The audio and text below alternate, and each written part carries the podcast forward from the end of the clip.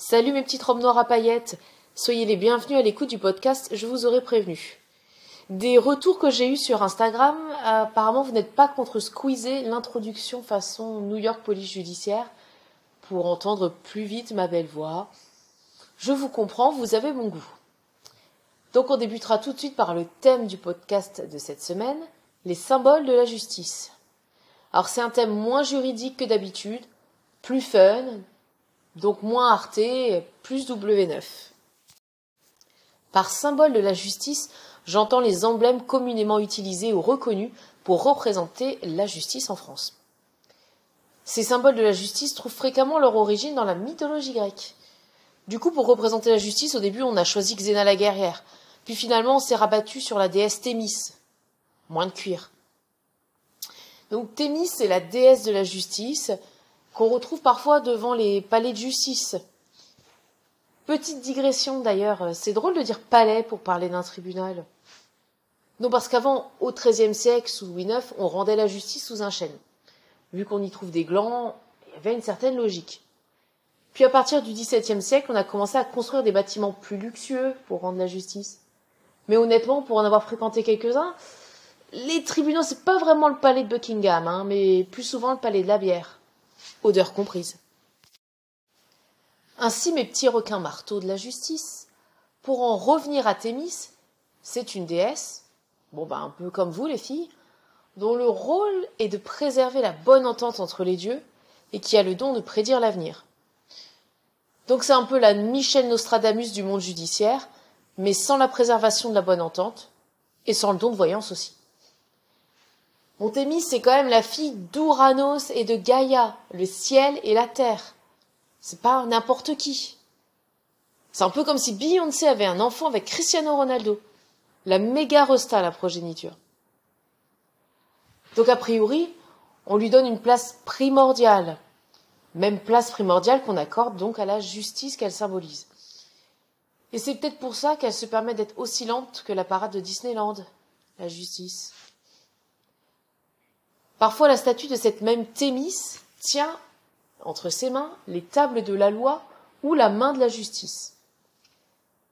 Commençons par les tables de la justice qui symbolisent la primauté du droit et une loi juste et égale pour tous.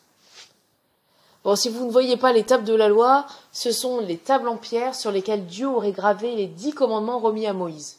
Enfin, Daniel Lévy, du genre euh, tu ne tueras point, tu ne voleras point, tu n'encourageras point les délires créatifs de Pascal Obispo. Coupable Quant à la main de la justice, c'est un sceptre au bout duquel il y a une main avec trois doigts ouverts. Un hommage au signe de Joule et à ses déboires devant la justice. À la base, c'était un insigne du pouvoir royal, du temps de Stéphane Bern, quoi. Cet insigne est devenu un symbole de l'autorité judiciaire ensuite après la Révolution française. Je me rends compte que parler de Daniel Lévy, Jules et Stéphane Bern dans le même paragraphe, c'est étrange. Ça ne doit pas leur arriver souvent. Pour en revenir à notre ami la justice, vous la voyez souvent représentée aussi avec un bandeau sur les yeux, une balance dans une main et un glaive dans l'autre. Bon, franchement, faut dire que c'est plutôt dangereux. Hein. Elle a dans une main un objet contondant et dans l'autre une arme de sixième catégorie. Tout ça sans rien voir du tout. Faut pas faire le malin avec elle et jouer à Colin Maillard, hein, ou tu finis en tartare. En vrai, mes petits témoins vengeurs, le bandeau sur les yeux représente l'impartialité. La justice, les yeux bandés, ne voit pas les accusés, elle peut ainsi décider en toute objectivité.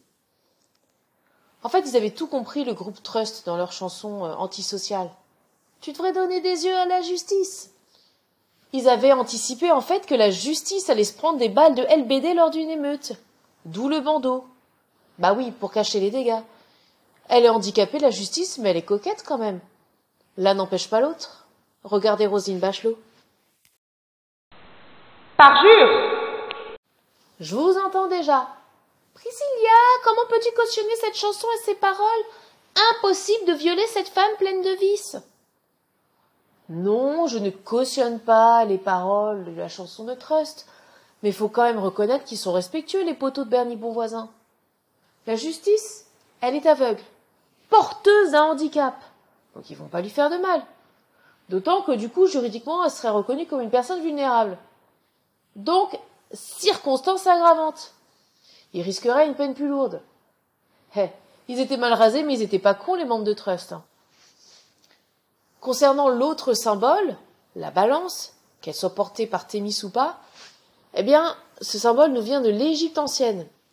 La balance était utilisée pour la pesée des âmes lors du passage du monde des vivants vers le monde des morts. Ce passage hein, entre le monde des vivants et celui des morts, pour vous donner une idée, c'est là où est coincé Michel Drucker. Donc pour vérifier si votre âme est pure, on prend en considération vos actes sur Terre, peu important votre intelligence ou votre physique ou autre. Oui, parce qu'on peut être moche, con, mais pur. L'un n'empêche pas l'autre. Regardez encore Roselyne Bachelot. Évacuez la salle d'audience. Enfin, mes petits Dupont-Moretti en culotte courte. Bon, euh, je vous l'accorde, taille tripixel quand même la culotte courte. Concernant le glaive, tenu par Thémis, celui-ci symbolise l'aspect répressif de la justice. Il rappelle que le rôle de l'institution judiciaire est également de sanctionner. Chef, prends-toi ça dans la tronchetta. Bon, il n'y a pas écrit ça sur le fronton des palais de justice, mais ça pourrait. Dans la mythologie grecque, l'épée ou le glaive était le symbole de Némésis, déesse de la vengeance.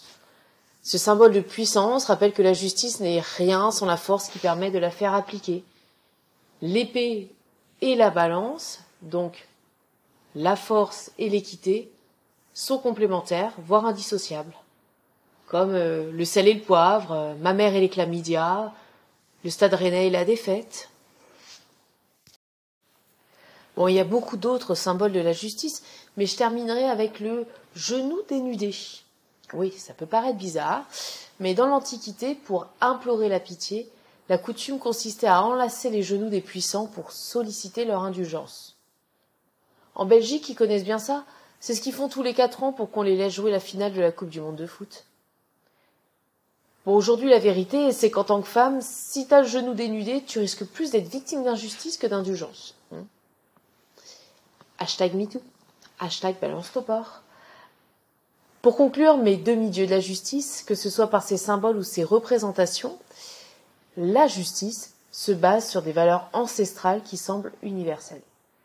Mais qu'en est-il quand une majorité de la population ne se reconnaît pas dans la mise en œuvre de ces beaux principes? Antisocial, tu perds ton sang-froid? Doit-on plutôt se fier à un tube de 1980 ou à des valeurs antiques? Trust no one. Je vous aurais prévu.